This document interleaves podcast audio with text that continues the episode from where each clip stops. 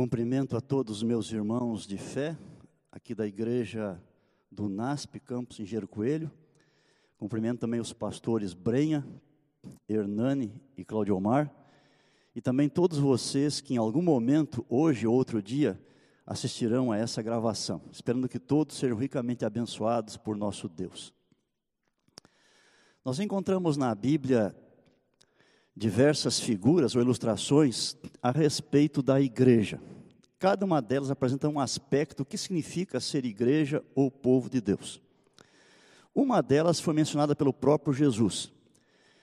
Ele, certa vez, falando aos seus discípulos, lá em Mateus capítulo 16, verso 18, disse assim: Sobre esta pedra eu edificarei minha igreja Portanto, uma ilustração para a igreja é um prédio que está em construção. Quando Jesus esteve aqui entre nós, juntamente com seus discípulos, ele estava apenas começando essa construção. A Bíblia nos diz que os fundamentos são os profetas e apóstolos, e a pedra principal é o próprio Cristo. E essa igreja está sendo edificada pedra por pedra. Eu sei que eu sou uma pedra dessa igreja. Abaixo de mim, houve muitas outras pedras que já foram edificadas. Do meu lado, uma porção de outras. Eu sou uma pedra e você também é uma pedra nessa bela construção, que um dia vai ser plenamente terminada e Jesus vem para tomar posse daquilo que é seu e entrar nela definitivamente. Mas Jesus tem um inimigo, e esse inimigo não quer que a construção cresça e chegue ao seu final. E ao longo do tempo, nesses dois mil anos de Cristo até hoje, ele tem se empenhado ao máximo para impedir essa construção. E ele faz isso usando duas estratégias. Algumas vezes ele usa o engano, e em outras vezes ele usa a perseguição. Quando examinamos a história da igreja cristã, percebemos como ele tem feito isso. E muita gente que já foi cristã, fiel, fervorosa, acabou se afastando por causa da perseguição, e muitos outros porque foram enganados. Um dos enganos que Satanás usa é a heresia. O que é heresia? Heresia é uma falsa doutrina, é um falso ensinamento. É importante sabermos que a verdade, a doutrina verdadeira, ela vem de Deus e ela sempre nos conduz para Deus. Enquanto que a heresia, ela vem do inimigo de Deus e ela nos afasta de Deus. Por isso que é tão importante nós prestarmos bem atenção no ensinamento, na doutrina, para verificarmos se realmente é verdade e então seguimos aquilo que é abonado, ensinado pela palavra de Deus. Bem, Faz alguns meses, na verdade muitos meses, eu estava lendo a Bíblia para o meu gasto, porque eu leio a Bíblia para meu proveito pessoal, e eu cheguei lá ao final da Bíblia numa carta que me chamou muito a atenção. E eu me demorei bastante nessa pequena carta, que tem apenas uma página. Eu, na verdade, gastei algumas horas, alguns dias estudando profundamente o assunto, e acabei preparando um sermão sobre a mensagem dessa carta. Preparei o sermão mas eu não precisava pregar para ninguém. Eu preparei, digitei e deixei guardado. Aí, o ano passado, eu tive a oportunidade de falar para os alunos de teologia, aqui da Faculdade de Teologia do NASP, e eu então apresentei esta mensagem para eles. E nessa manhã, sendo convidado para estar aqui, eu escolhi apresentar essa mensagem também para vocês, para todos serem abençoados por ela também.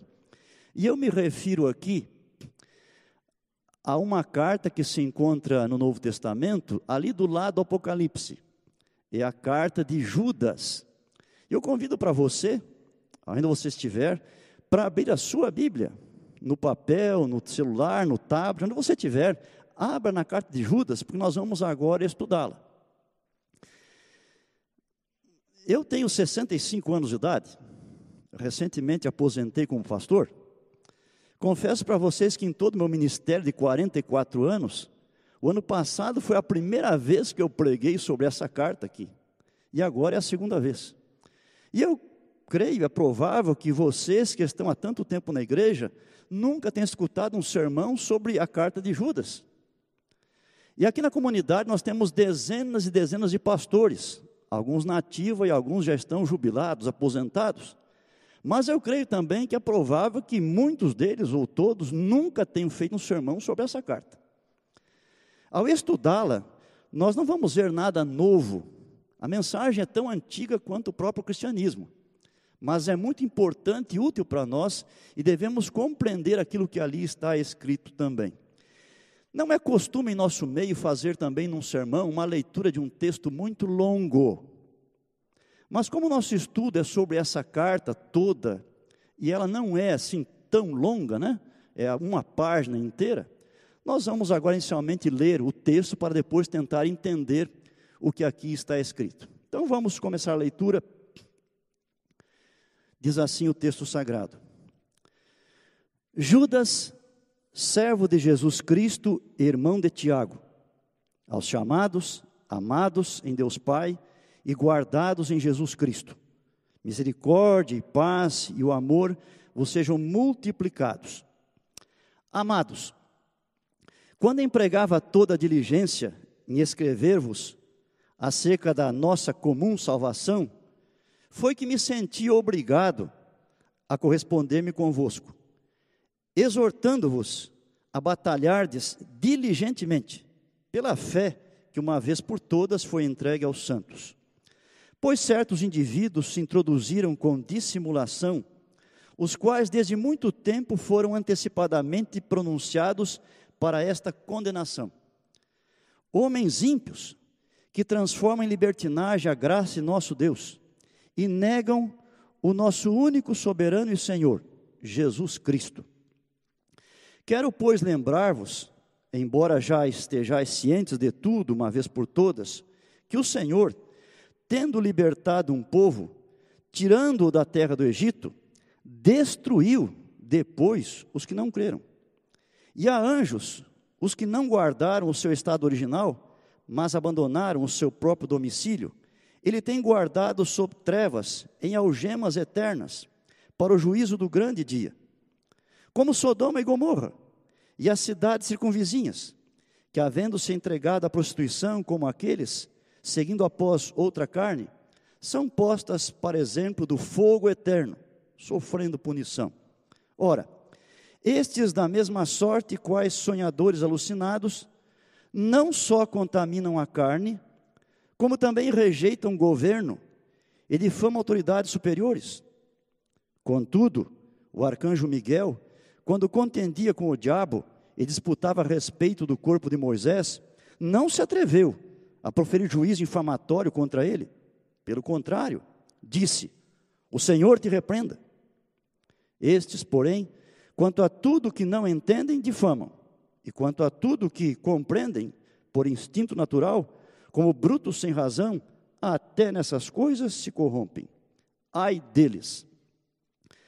Porque prosseguiram pelo caminho de Caim, e movidos de ganância se precipitaram no erro de Balaão e pereceram na revolta de Coré. Estes homens são como rochas submersas em vossas festas de fraternidade, banqueteando-se juntos sem qualquer recato, pastores que a si mesmos se apacentam, nuvens sem água, impelidas pelos ventos, árvores em plena estação dos frutos, deste desprovidos, duplamente mortas, desarraigadas, ondas bravias do mar, que espumam as suas próprias sujidades, estrelas errantes, para as quais tem sido guardada a negridão das trevas para sempre. Quanto a estes, foi que também profetizou Enoque, o sétimo depois de Adão, dizendo: Eis que veio o Senhor entre suas santas miríades, para exercer juízo contra todos e para fazer convictos todos os ímpios acerca de todas as obras ímpias que impiamente praticaram, e acerca de todas as palavras insolentes que ímpios pecadores proferiram contra ele. Os tais são murmuradores, são descontentes, andando segundo as suas paixões. A sua boca vive propalando grandes arrogâncias. São adoradores dos outros por motivos interesseiros. Vós, porém, amados, lembrai-vos das palavras anteriormente proferidas pelos apóstolos de nosso Senhor Jesus Cristo, os quais vos diziam: No último tempo haverá escarnecedores, andando segundo as suas ímpias paixões. São esses os que promovem divisões sensuais, que não têm o espírito. Vós, porém, amados, edificando-vos na vossa fé santíssima, orando no Espírito Santo, guardai-vos no amor de Deus e esperando a misericórdia de nosso Senhor Jesus Cristo para a vida eterna. Compadecei-vos de alguns que estão na dúvida, salvai-os, arrebatando-os do fogo. Quanto a outros, sede também compassivos em temor, detestando até a roupa contaminada pela carne. Ora, aquele que é poderoso para vos guardar de tropeços e para vos apresentar com exultação imaculados diante da sua glória. Ao único Deus, nosso Salvador, mediante Jesus Cristo, Senhor nosso, glória, majestade, império e soberania, antes de todas as eras, e agora e por todos os séculos. Amém. Essa é a carta de Judas. Bem, O que está nessa carta é muito parecido com aquilo que está numa outra carta aqui pertinho, 2 Pedro, especialmente o capítulo 2. Se você quiser, na parte da tarde hoje, uma tarefinha de casa, você pode ler 2 Pedro 2 e lembrar do que estudamos aqui nessa manhã a respeito de Judas. As informações são muito parecidas.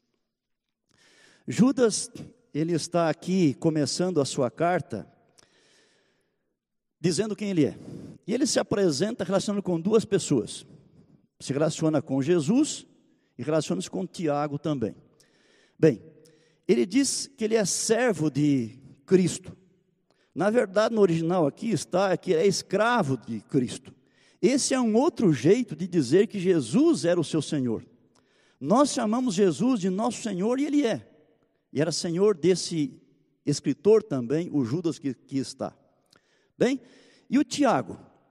O nome de Judas e o nome de Tiago eram muito comuns naqueles primeiros séculos cristãos. Muita gente tinha esses nomes. Inclusive, no grupo de discípulos de Jesus e dos primeiros seguidores, havia vários Judas e vários Tiagos também. Na própria família de Jesus, ele tinha um irmão chamado Judas e outro chamado Tiago. Esses dois irmãos de Jesus e os demais irmãos não criam em Jesus. Durante todo o seu ministério, não se preocuparam em acompanhá-lo e ouvir suas palavras, em ver seus milagres. Eles não criam em Jesus, na verdade. Mas depois do que aconteceu no Calvário, da morte de Cristo, depois da sua ressurreição dentre os mortos e ascensão aos céus, os seus irmãos se converteram. O Tiago tornou-se um líder da igreja de Jerusalém. E nós podemos dizer, usando uma linguagem adventista, que o Tiago chegou a ser presidente da Associação Geral daqueles dias. Em Atos 15, no primeiro concílio cristão, a palavra final foi de Tiago, ele presidia aquela reunião. E esse Tiago, irmão de Jesus, foi que escreveu a carta de Tiago, que está na Bíblia Sagrada também. E esse Judas aqui, ele está dizendo que ele é irmão do Tiago. Portanto, ele também era irmão de Jesus. Então, servo de Cristo, mas também seu irmão. Ele está dizendo em esta carta que a intenção dele era escrever sobre a salvação. E nós ficamos imaginando que se ele fosse escrever sobre a salvação, que é um dos principais temas da Bíblia e da vida cristã, ele ia falar sobre o amor de Deus, sobre a sua graça, a respeito de Jesus, do que ele fez por nós na cruz, seu sofrimento, a respeito do perdão dos pecados. Mas havia um assunto que estava tomando conta dos seus pensamentos continuamente. E esse assunto tinha que ver com uma heresia, que estava entrando nas igrejas cristãs de várias cidades e afastando pessoas de Cristo e dos caminhos de Deus. E Judas está preocupado com isso. Então, em lugar de falar sobre a salvação, ele vai falar sobre este assunto da heresia e aquilo que na verdade é a verdade. Ele está defendendo a verdade contra a heresia. Isso é muito parecido com o que acontece conosco, pastores e outros pregadores também. Às vezes queremos falar sobre o mais importante do Evangelho, que é o amor de Deus, a sua salvação, mas na nossa comunidade há outras coisas que estão atrapalhando, prejudicando os irmãos. E nós então também falamos sobre essas outras coisas, nunca esquecendo, claro, a respeito do amor de Deus e da sua salvação. Então, isso aconteceu aqui, nesse momento, com essa carta de Judas. A heresia que invadia a igreja naqueles dias, nós a chamamos hoje gnosticismo. Naqueles dias não tinha nome. Ela foi crescendo, se espalhando, e muitos anos depois, após estavam mortos, já no segundo século, ela foi chamada de gnosticismo, seus seguidores gnósticos. Essas palavras vêm da palavrinha grega gnosis, conhecimento. O gnosticismo ensinava as pessoas que a salvação não vem pela fé, ela vem pelo conhecimento. É interessante também que o gnosticismo negava a essência da doutrina cristã. Os gnósticos ensinavam que Jesus não era realmente divino e também não havia feito nada por nós na cruz, não nos havia redimido. Além disso, eles ensinavam que a matéria era uma coisa má. Como o nosso corpo é matéria, não devemos importar com o nosso corpo, porque ele é sempre mal. Então, não importa o que você faça com o seu corpo, para Deus vai estar tudo bem. Esse era o ensinamento gnóstico. Em sua carta, Judas está incentivando os cristãos a manterem a sua fé pura a doutrina pura. No verso 3 que nós lemos, ele diz, falando da verdade, ele a chama de fé. Na verdade, é, na Bíblia, a palavra fé tem vários significados, assim como também outras palavrinhas bíblicas. Na maior parte das vezes na Bíblia, fé significa completa confiança em Deus. Quando você lê uma carta de Paulo, por exemplo, ele fala da fé, que somos justificados pela fé, ele fala dessa completa confiança em Deus. Mas há textos que falam da fé como uma outra coisa. É apenas uma concordância intelectual, mental com a verdade. Quando Tiago, na sua carta, fala sobre fé também, uma tal de fé morta, é essa aí. Pessoas que em sua comunidade apenas concordavam intelectualmente com a verdade, mas não confiavam completamente em Deus. Então, esse é um segundo aspecto de fé. Em 1 Coríntios 12, tem uma relação de dons espirituais, que são capacidades que Deus dá para os seus filhos levarem avante o Evangelho, um dos dons é fé. Ali, fé tem um outro significado. É basicamente o que hoje os líderes chamam de visão. Algumas pessoas são de visão, homem de visão. Na igreja há pessoas assim também. Então, fé ali é visão. Mas aqui nessa carta de Tiago, fé não é nenhuma dessas coisas. Aqui, fé é o conjunto dos ensinamentos cristãos. Fé aqui é a doutrina cristã. E então, Tiago, na verdade Judas, está nos convidando a nós defendermos e nos firmarmos nessa verdade. O Judas gosta muito aqui de expressões triplas, são as famosas tríades. E frequentemente nessa pequena carta aparecem três informações juntas: três coisas, três situações, três tipos de pessoas porque ele gosta de fazer assim, é o seu estilo. Basicamente, nessa carta, ele está falando sobre os falsos mestres de um lado, e depois, mais para o final, sobre os filhos de Deus. A maior parte da carta é sobre os falsos mestres. Mostra quem eles são, mostra como são os seus relacionamentos e mostra o fim deles também. Bom, quem são os falsos mestres? No verso 19, nos diz que eles não são espirituais. É um jeito de dizer que o Espírito Santo não habita neles, que eles não foram convertidos de fato. No verso 4 diz que eles são ímpios. Ímpio tem a ver com pio. Alguns papas se chamavam pio, pio quarto, pio quinto e assim por diante. Pio quer dizer santo. Então o povo de Deus é pio. Mas esses são ímpios. Eles não são santos. Eles não pertencem realmente a Deus. Eles são irreverentes para com Deus. No verso 4 diz que eles transformam a graça de Deus em libertinagem. Uma vez que a pessoa está salva, ela pode fazer o que ela quiser, que está tudo bem. É o que eles ensinavam para os membros da igreja.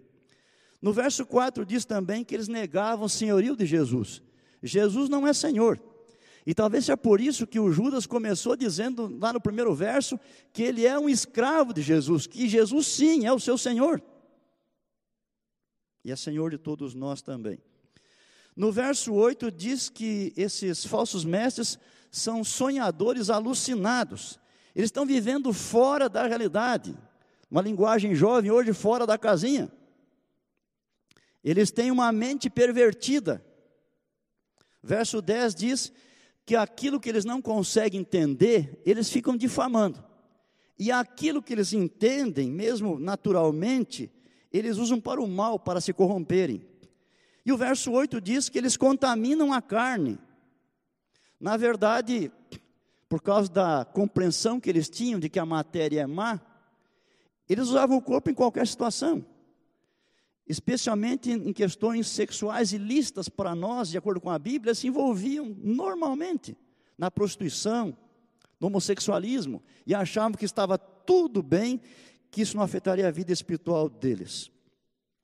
Como são os seus relacionamentos?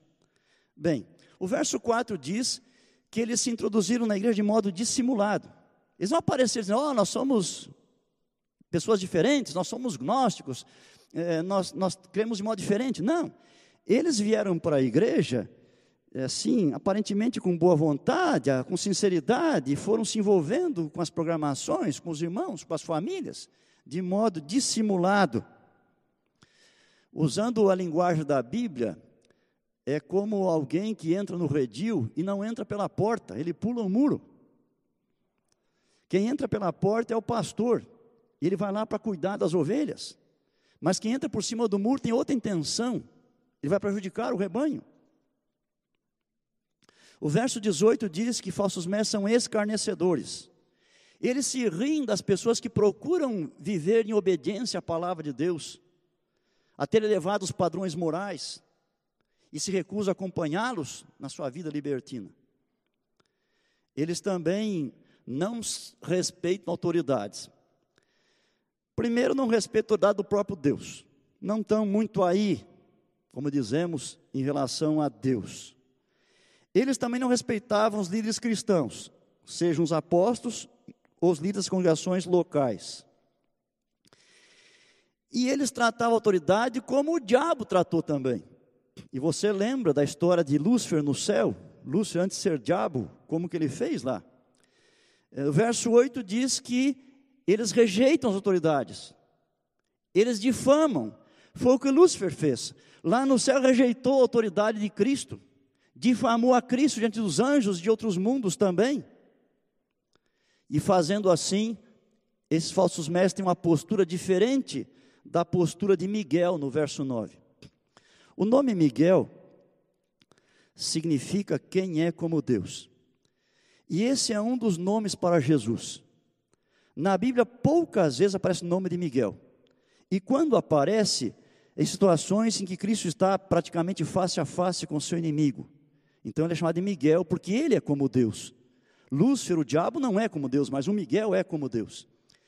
E o exemplo que Judas dá aqui é que quando Moisés morreu, lá nos tempos idos do Antigo Testamento, Moisés morreu e o diabo contendeu por Moisés, porque Moisés havia pecado. Mas Jesus estava ali para defender. E apesar de ter que dialogar com Satanás, Miguel, Jesus, não desprezou o inimigo, nem o ofendeu com suas palavras. Ele apenas disse: O Senhor te repreenda. Ele foi respeitoso até para com o pior dos seus inimigos, para o originador do pecado e do mal. Mas esses homens aqui, falsos mestres, não respeitavam autoridades, nem de Deus e nem das igrejas também. O verso 19 diz que falsos mestres promovem divisões. Cuidado. Como filhos de Deus, nós temos que fazer tudo para manter a igreja unida. Mas esses homens faziam tudo para dividir os irmãos. E agora no verso 11, diz que falsos mestres estão imitando famosos rebeldes do passado. E vem uma tríade aqui: Caim, Balaão e Corá. Algumas Bíblias chamam de Coré. Bom, é, diz aqui que o caminho deles é o mesmo de Caim. Você lembra? Caim não se preocupava com o seu irmão, não queria o bem do seu irmão, chegou a tirar a vida do seu irmão. E também quis fazer um culto à sua moda, não oferecendo o que Deus queria, mas o que ele quis fazer. Esses falsos mestres também não se importavam com os irmãos, não queriam o bem dos irmãos, e queriam também fazer um culto do seu jeito, diferente. O texto diz que a motivação deles é a mesma de Balaão, é a ganância, priorizam o ganho material, pondo em risco a vida espiritual. E você lembra do caso de Balaão. O Judas aqui na carta não traz nenhuma parábola, nenhuma história. Ele só pinça alguns exemplos do passado que o povo conhecia. Ele só diz: lembra do fulano, lembra do que aconteceu, mas ele não se demora a contar a história.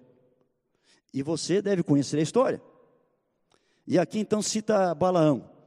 O Balaão tinha um problema na vida dele que era o dinheiro, a ganância, o amor exagerado pelo dinheiro. E quando lhe prometeram uma fortuna para ir amaldiçoar Israel, que estava lá acampado próximo a um outro povo, o rei Balaque prometeu para ele, o Balão tentou de tudo amaldiçoar para ganhar aquele dinheiro. Mas não deu certo, cada vez que ele abria a boca só saía benção. E ele foi despachado, voltou para sua casa triste, porque deixou de ganhar uma fortuna. Mas no caminho ele teve uma ideia. Ele voltou. E ele voltou deu um conselho para o rei Balaque. Disse: faça uma festa aí perto da fronteira. Coloque muita comida, muita bebida, muita mulher bonita. Eles vão comer, eles vão ficar embriagados, eles vão se prostituir com elas, e aí que elas levem eles para adorar os ídolos deles. Aí você vai separar eles de Deus e aí você vai conseguir vencê-los. E o rei fez isso. E na verdade, mais de 20 mil israelitas se envolveram com essas práticas naquele momento, naquele dia lá, comeram, beberam, se prostituíram, adoraram deuses e depois eles foram destruídos. Esses falsos mestres seguiam pelo caminho da ganância também com Balaão, e o fim deles não vai ser bom, como não foi o fim de Balaão, que acabou sendo também morto numa guerra que houve imediatamente com o povo de Deus. Aqui também diz esse texto que o destino de falsos mestres é perecer como aqueles que pereceram na revolta de Corá. Eu não sei se você sabe, o Corá ou Coré lá do Antigo Testamento, logo após a saída de Israel do Egito, ele era primo de Moisés. O pai de Corá e o pai de Moisés eram irmãos. Portanto, ele era um levita também. E um dia o Corá olhou assim para Moisés, Arão e Miriam que lideravam, e pensou assim: Mas eu também quero liderar, eu também mereço liderar. E ele desprezou aquela autoridade daqueles homens chamados por Deus, e ele quis ser líder, fez uma grande revolta, com mais outros príncipes e mais 250 outros indivíduos. E você sabe que o fim deles não foi bom também, eles também foram destruídos. A mesma coisa aconteceria com esses falsos mestres dos dias de Judas. Meus irmãos, minhas irmãs, eh, aí estão o Caim, o Balaão e o Corá. Três exemplos negativos, não siga eles. Seja fiel a Deus. E o adore conforme a revelação da sua palavra, e não conforme o seu desejo pessoal. Se você pensar diferente de seus irmãos, cuidado. Eles podem até estar certos e você errado. Não se deixe levar pela ganância isso pode não acabar bem. Respeite aqueles quem Deus escolheu para levar avante a sua obra. Não os estorve, ajude-os a cumprir a sua missão. O texto ainda menciona que eles são enganadores. Eles não são aquilo que eles aparentam. O que, que eles aparentam? O texto diz: eles parecem ser irmãos, participam das reuniões, das festas de fraternidade, que geralmente aconteciam juntos com a cerimônia de Santa Ceia, mas eles participavam sem recato, e na verdade estavam tentando ganhar a confiança para iludir os irmãos. Eles parecem pastores também, mas eles não apacentam ovelhas diz aqui Judas, eles apacentam eles mesmos, estão preocupados só consigo mesmos. O que mais eles parecem? Eles parecem uma boa nuvem que vai trazer a chuva tão esperada, para que as plantas produzam seus frutos e seus grãos, e assim os homens tenham alimento. Mas são nuvens impelidas pelos ventos, nuvens que vão chover onde não são necessárias. Que mais eles parecem? Eles parecem uma boa árvore frutífera, não é? Que se espera que deem frutos, mas não dão frutos na hora certa. Aqui diz que são duplamente mortos. Por quê? Raízes e ramos também. Acontece que antes de conhecer o Evangelho, esses gnósticos, eles eram pessoas mortas, como todos nós também um dia fomos, né? mortos em delitos e pecados. Conheceram o Evangelho, alguns deles se converteram, mas agora se afastaram também, então morreram de novo, duplamente mortos. Mas aqui diz que eles também são o que eles não parecem. Por exemplo, são rochas submersas. Rochas submersas são um perigo tremendo para as navegações para os barcos, para os navios. Quantos navios foram destroçados, quanta gente perdeu a vida e perdeu suas riquezas por causa de rochas submersas. Aliás, os faróis do mundo inteiro existem para alertar os marinheiros quanto às rochas submersas, o perigo que está ali imediato. E eu diria que a carta de Judas é um farol também, que nos incentiva a ficar longe dos falsos mestres. Eles também são ondas bravias do mar que espumam as próprias sujidades. Você já percebeu que o mar, quando fica muito revoltoso, numa tormenta, e as ondas investem com mais fúria contra a praia, elas trazem muita sujeira. Assim também era o resultado da vida desses falsos mestres. Eles não purificavam a igreja, eles sujavam a igreja.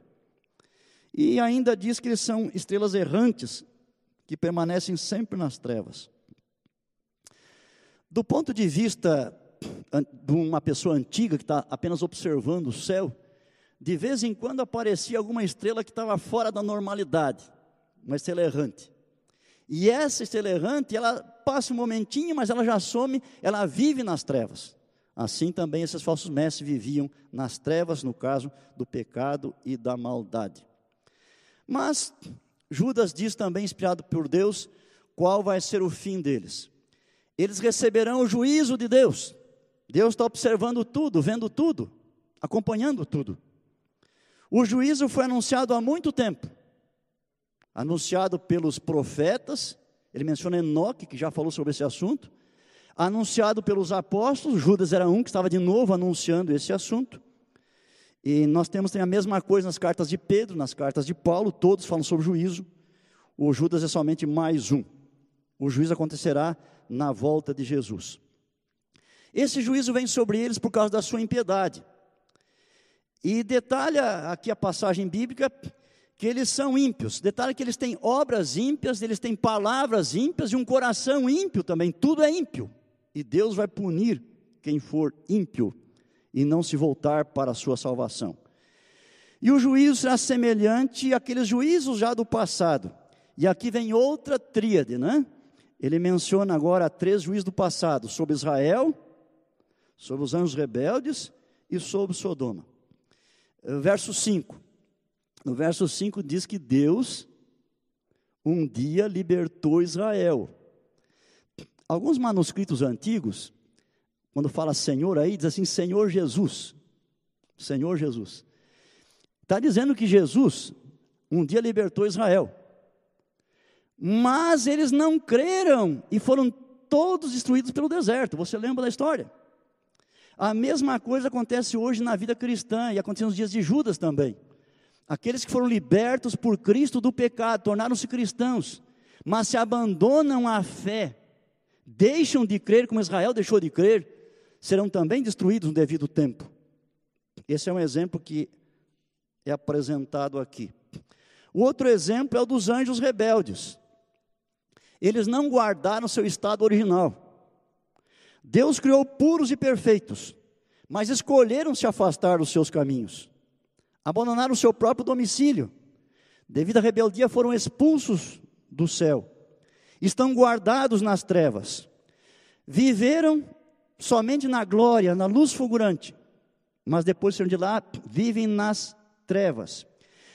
E eles estão guardados em algemas eternas, significa que o caso deles é definitivo, não tem como eles escapar da destruição. No tempo devido, virá o juízo de Deus sobre eles. E o terceiro exemplo que ele menciona é o juízo que veio sobre Sodoma, claro também sobre Gomorra, Admá, Zeboim e assim por diante, as demais cidades da planície. Bom, qual foi o pecado de Sodoma? Especialmente o pecado na área do sexo. Prostituição e sodomia. São duas coisas diferentes, mas que estão relacionadas com atividade sexual que não tem aprovação de Deus. No caso de Sodoma, foi um juízo punitivo, uma justa retribuição.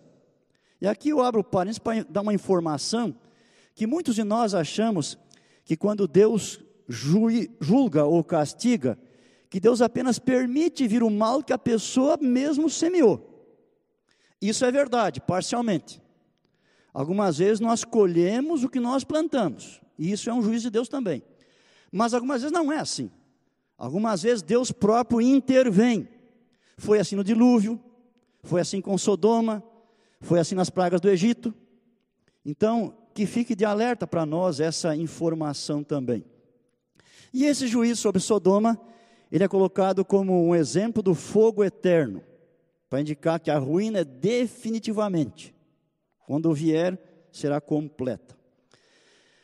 A maior parte da carta, portanto, trata desse tipo de gente aqui, falsos mestres. Mas tem uma seção importante, embora menor, que é sobre os amados de Deus. Por quatro vezes a carta chama os amados de Deus. Quem são eles? Verso primeiro diz que eles são chamados. Ninguém nunca vai ser salvo porque se ofereceu. Disse, ó, oh, estou aqui para ser salvo, vem me salvar. Não é assim que funciona. A salvação sempre é iniciativa de Deus. O que nós fazemos é uma resposta. Deus faz e Deus nos chama e nós respondemos de um jeito ou de outro. E aqui diz que essa carta é para os chamados por Deus. Você foi chamado por Deus alguma vez em sua vida para ser um cristão? Como foi o seu chamado? Você foi chamado quando estava na casa de seus pais? Por sua mãe e seu pai, que faziam o culto com você, que oravam com você, que o levavam à igreja, que explicavam os caminhos de Deus? Você foi chamado por algum comportor? Ou foi por um programa Novo Tempo? Por uma música que alguém cantou? o exemplar da Bíblia, um livro missionário, eu não sei. Mas nós fomos chamados por Deus, isso é importante. O verso 1 diz que também nós somos amados por Deus. Isso é maravilhoso. Deus não somente nos chamou, Deus de fato nos ama. Ele quer o nosso melhor. Ele é amor e fez tudo para nos salvar e faz ainda. Somos amados por Deus. E eu, quando li esse texto aqui, eu fiquei pensando na história de Daniel. Daniel foi um homem espetacular. Daniel vivia para agradar a Deus. E quando Daniel tinha suas visões e não entendia as coisas, ele orava a Deus, jejuava, e Deus mandava um anjo para explicar para ele as coisas. E não era qualquer anjo. Vinha o anjo Gabriel. E o anjo Gabriel é o mais poderoso anjo de Deus. Esse anjo ocupa a posição que um dia foi de Lúcifer. Quando Deus tem uma missão importante aqui neste mundo, lá vem o Gabriel. E o Gabriel vinha a Daniel. E quando Gabriel chegava diante de Daniel, você lembra o que Gabriel dizia? Dizia assim: primeira coisa, Daniel, tu és um homem muito amado. E várias vezes aconteceu isso. E eu fiquei pensando assim: se Deus mandasse um anjo falar a mesma coisa para mim, não precisava ser o Gabriel, podia ser um anjinho de quinta categoria. Dizia assim: Emilson, tu és um homem muito amado. E você que me ouve, se Deus dissesse para você, você é uma filha muito amada, você é um filho muito amado. Aqui diz que nós somos amados por Deus. Verso 1 diz nós somos guardados por Deus também. Esse guardados aqui não significa uma proteção física, pessoal. Certo? Cuidado.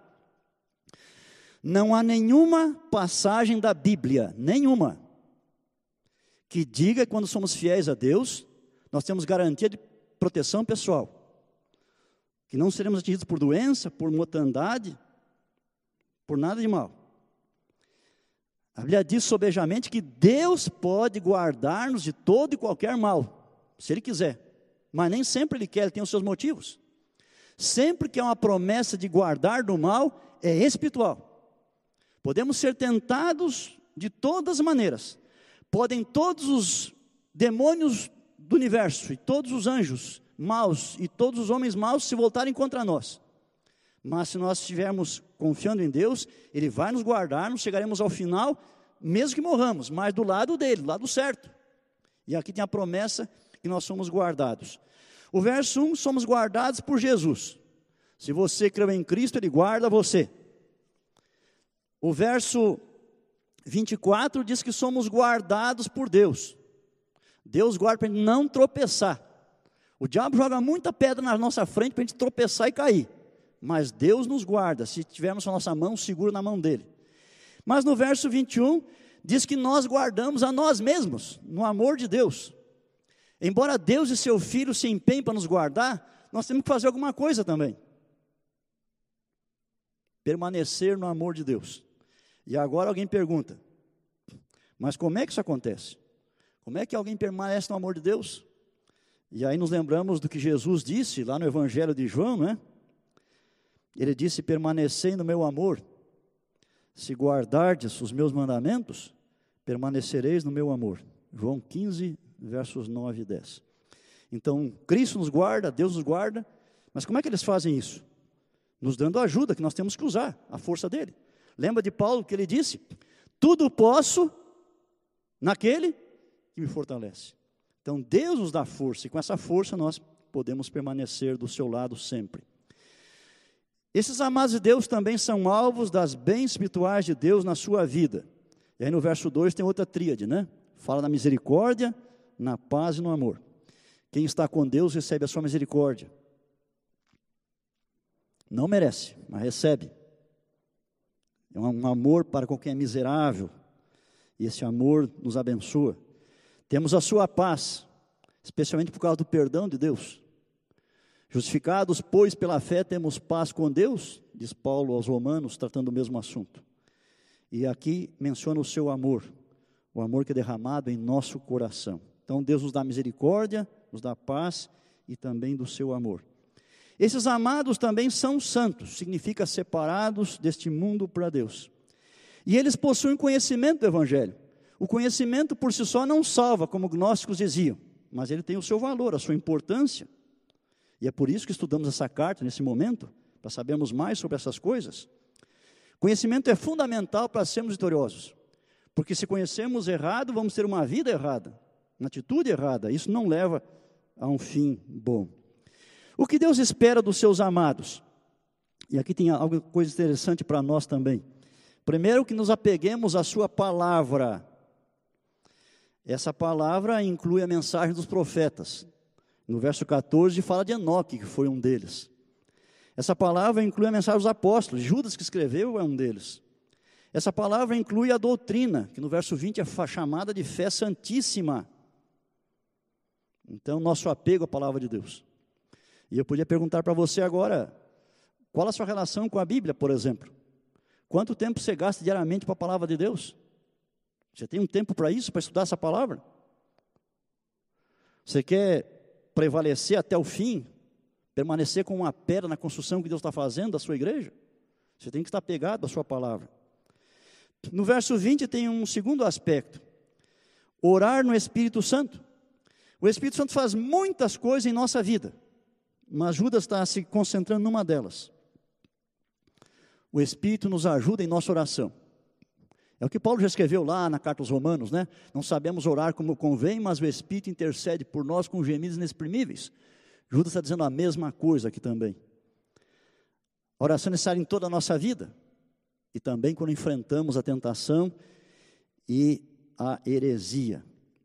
No verso 21 nos diz que devemos guardar-nos no amor de Deus. E aqui se refere ao amor que Deus tem por nós, mas também o amor que nós temos para com Ele.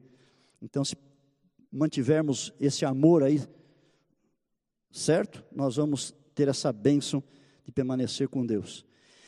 E no verso 3, nós somos convidados também, como amados de Deus, a defender a doutrina cristã. E a expressão é batalhar diligentemente pela fé que uma vez por todas foi entregue aos santos. Não é? Bem, nossa salvação também deve resultar em serviço em favor dos outros. Os hereges se empenhavam em afastar as pessoas dos caminhos de Deus e do Senhor. Mas nós temos que nos empenhar em aproximar as pessoas de Deus. Nós temos que evangelizar. Isso é esperado de nós. Como é que fazemos isso? O verso 23 nos diz que nós somos instrumentos de salvação. Quando nós levamos o evangelho para alguém e nós o tiramos do erro, é como nós tirarmos então uma brasa do fogo para que ela deixe de ser consumida. Nessa missão de evangelizar, nós temos que agir com compaixão. Isso está nos versos 22 e 23. Compaixão, temor do Senhor, e ainda sem nos contaminarmos. Isso é muito interessante. Aqueles leitores dessa carta que haviam vindo da comunidade judaica, eram judeus e agora cristãos, eles iam lembrar, logicamente, da situação do leproso no Antigo Testamento. Então, o leproso é alguém contaminado que podia contaminar outros também. Nós estamos numa pandemia agora, aqui da Covid. O que acontece na pandemia? Nós temos, em qualquer igreja, em nossa igreja aqui também, é, muitos profissionais de saúde, são médicos, enfermeiros e outros mais, que estão arriscando a sua vida para salvar pessoas infectadas, inclusive dentro do campus aqui. Esses profissionais da saúde têm a intenção e o empenho para salvar pessoas, mas eles correm o risco de serem infectados também. A mesma coisa nós, como filhos de Deus. Nós estamos levando o evangelho para outras pessoas, algumas são muito corrompidas, depravadas, estão com muitos pecados, e quando fazemos isso, temos que cuidar para não ser contaminados pelas práticas e pelas palavras delas. E é isso que o texto está dizendo aqui para nós, né? Verso 23, nós nos agirmos o evangelismo sem nos contaminarmos. E também no verso 25, terminando já aqui o nosso estudo, diz que como filhos de Deus, como amados de Deus, nós temos que glorificar a Deus. Porque Ele é único, porque Ele é Salvador, porque Ele é poderoso. Ele pode nos guardar de tropeçar na caminhada cristã, como nós já vimos. Ele pode nos apresentar no final imaculados, Quer dizer, sem nenhuma culpa, porque Jesus já recebeu sobre si todo o castigo que nós merecíamos. No final não terá nenhuma acusação sobre nós. E texto diz também que Deus pode nos apresentar no final com exultação, porque o seu plano deu certo. Deus está exultante. Já imaginou Deus muito feliz? No final de tudo, ele vai olhar para nós e vai ver que o seu plano terminou. E que nós, porque aceitamos o que ele fez por nós, porque dissemos não às heresias, inclusive ao gnosticismo e a todas as outras, nós vamos estar para sempre salvos em seu reino, livres de todo o pecado, de toda a culpa, de todas as consequências más do pecado. Como vimos, os falsos mestres, eles não são guiados pelo Espírito de Deus. Não respeitam autoridades. Eles pervertem as doutrinas cristãs, negam a redenção de Cristo na cruz e também o seu senhorio hoje sobre a nossa vida. Eles têm uma mente enganadora, são corrompidos mentalmente, promovem divisões, comprometem o seu corpo com práticas sensuais depravadas. Eles são ímpios, fazem tudo para nos afastar de Deus, mas o juízo deles é certo, no tempo devido serão castigados por Deus. Os amados de Deus, por sua vez, foram chamados e corresponderam a este chamado. E eles estão se preparando para estar imaculados quando Jesus voltar. O que Deus quer de nós, baseado na revelação que estudamos até esse momento? Deus não quer que que venhamos a dar nenhum espaço em nossa vida, nem para falsos mestres, nem para heresias. Deus quer que nos dediquemos tempo à oração e ao estudo da Sua palavra. E nessa palavra, o que, que nós vamos fazer? Nós vamos conhecer os seus ensinos, mas nós também vamos obedecer aos seus ensinos, nós vamos defender esses ensinos, nós vamos partilhar eles com os outros também, fazendo tudo isto confiando sempre no poder de Deus e glorificando o nome de Cristo. Que Deus o abençoe, que você ponha em prática em sua vida essas lições estudadas e aprendidas aqui da revelação de Deus mediante a carta de Judas. Amém. Nós vamos agora então, temos uma oração, e onde você está, por bondade, incline a sua fronte, vamos conversar com o nosso Pai do céu.